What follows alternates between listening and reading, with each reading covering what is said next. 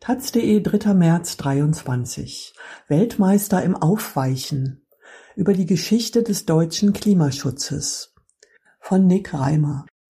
Die Bundesrepublik gab sich 1990 als erster Staat der Welt ein nationales Klimaschutzziel. Seitdem wurde es immer wieder unterlaufen und aufgeweicht.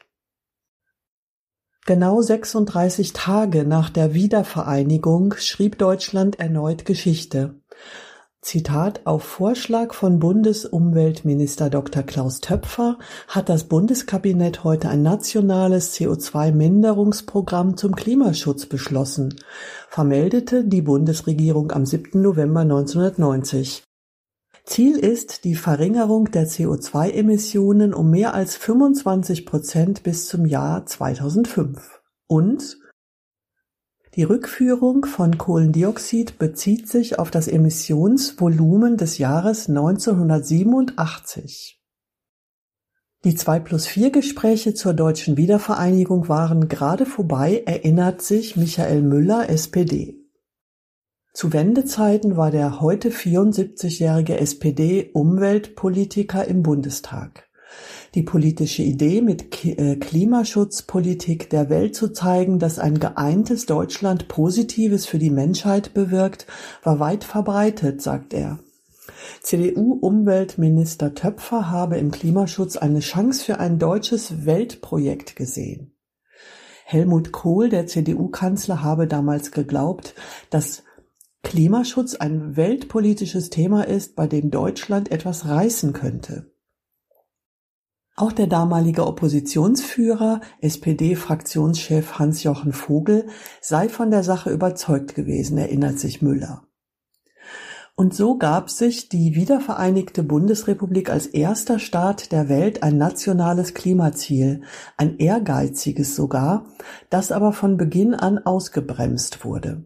Was folgte, waren Jahrzehnte der Verwässerung und Verschleppung. Müller arbeitete seinerzeit in der Enquete-Kommission Schutz der Erdatmosphäre mit, die im Mai 1990 ihren ersten Bericht vorgestellt hatte.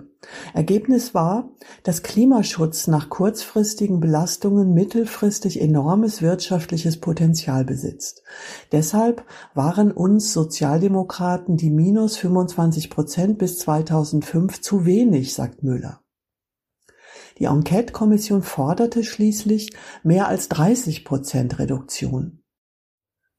Also brachte die SPD 1991 einen Antrag in den Bundestag ein, der minus 30 Prozent in den alten Bundesländern gegenüber 1987 forderte. Uns war damals klar, dass die neuen Bundesländer ohnehin ein starkes Minderungspotenzial haben, sagt Müller. Der SPD-Antrag nannte auch eine absolute Zahl für 2005. Die deutsche Treibhausgasproduktion sollte auf 750 Millionen Tonnen sinken, weniger als hierzulande 2021 anfiel. Zur Aussprache im Bundestag kam der SPD-Antrag am 27. September 1991. Es besteht ein eklatanter Widerspruch zwischen den Erkenntnissen und den Handlungen, wetterte Müller damals im Bonner Wasserwerk, dem einstigen Parlamentssitz.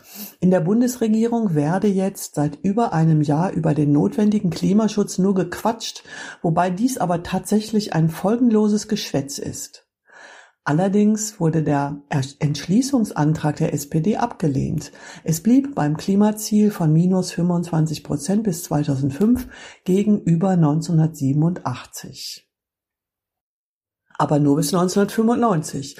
Da nämlich korrigierte Helmut Kohl CDU dieses Ziel im Handstreich, indem er das Basisjahr änderte auf der COP1, der ersten Weltklimakonferenz der Vereinten Nationen in Berlin, erklärte der damalige Bundeskanzler, Deutschland hält an dem Ziel fest, bis zum Jahr 2005 seinen CO2-Ausstoß gegenüber 1990 um 25 Prozent zu senken.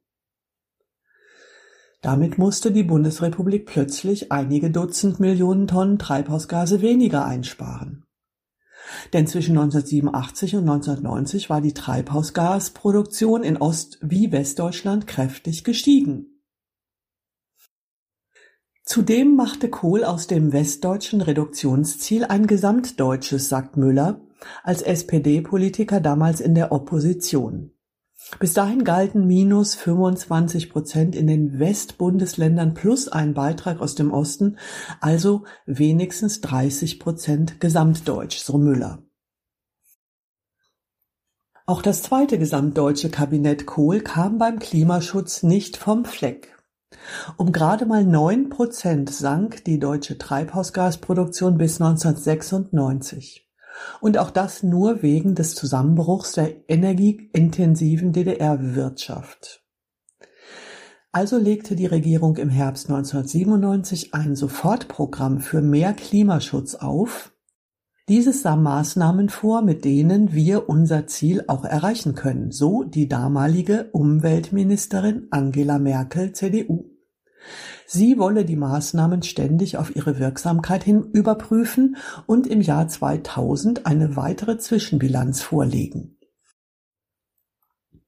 Auch Merkels Nachfolger als Umweltminister, der Grüne Jürgen Trittin, konnte keine ausreichenden Zahlen vorlegen. Im Jahr 2000 produzierte Deutschland gut 16 Prozent weniger Treibhausgase als 1990. Immerhin machten SPD und Grüne dann Tempo.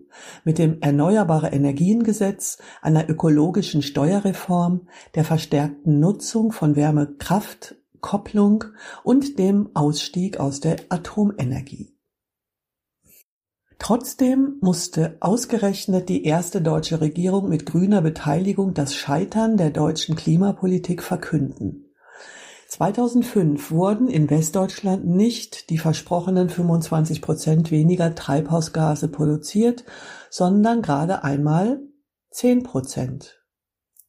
Die Ostdeutschen haben den Großteil der Reduktion getragen, sagt Müller heute. Nach dem Scheitern von Rot-Grün wurde Sigmar Gabriel in der folgenden Großen Koalition unter Merkel ab 2005 der erste SPD-Umweltminister. Und Müller wurde sein Staatssekretär.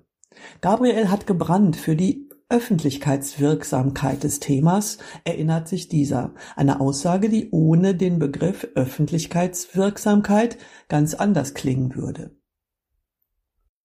Gabriel ließ sich im roten Anorak mit Merkel auf Grönland fotografieren und rief 2007 ein neues deutsches Klimaziel aus, bis 2020 minus 40 Prozent weniger Kohlendioxid als 1990.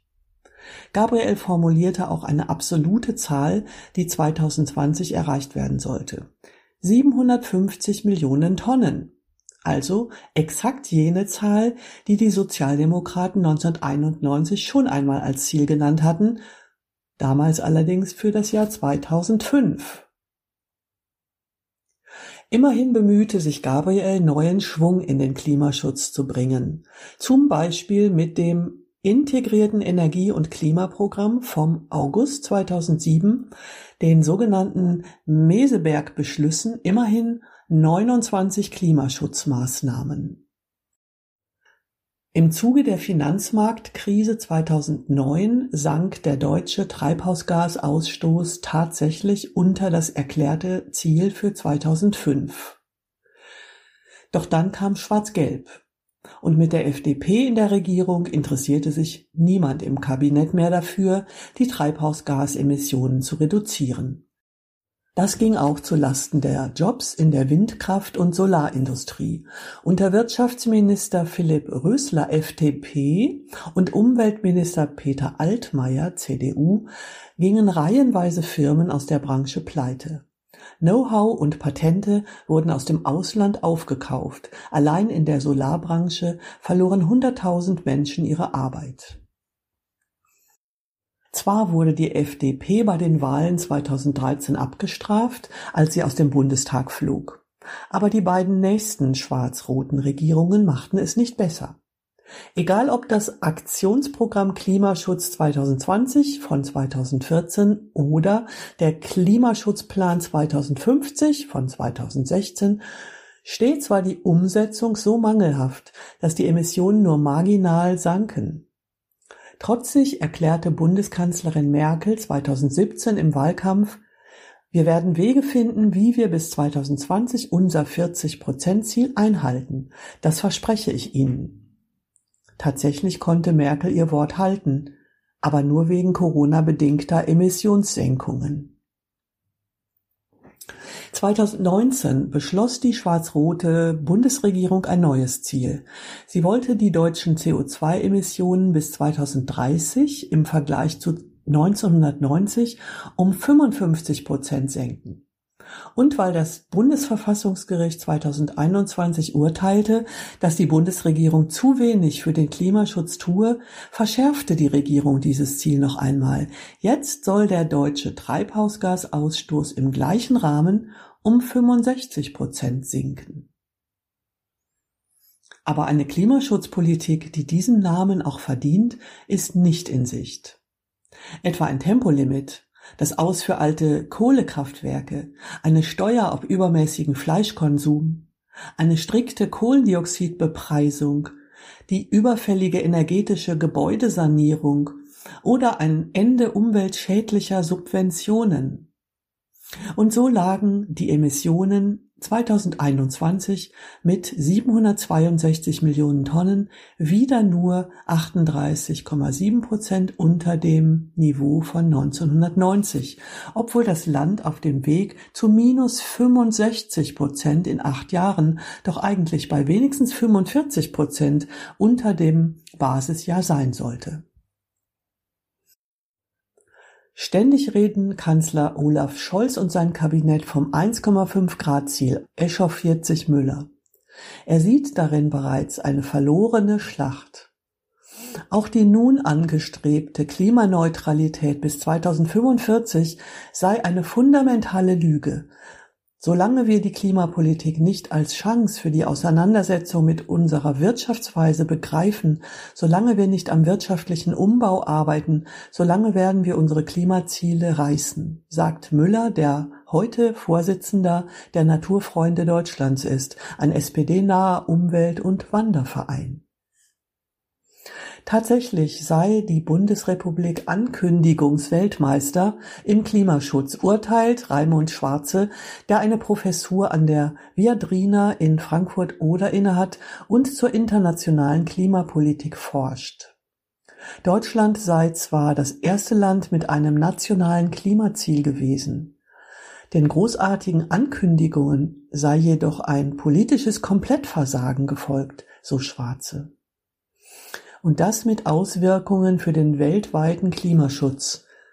Die Bundesregierung hat ihr Klimaziel nämlich als verbindlich an die UN gemeldet. Schwarze? Wenn die Vereinten Nationen berechnen, was zum Erreichen des 1,5 Grad Ziels getan werden muss, gehen sie davon aus, dass Deutschland sein Klimaziel auch schafft.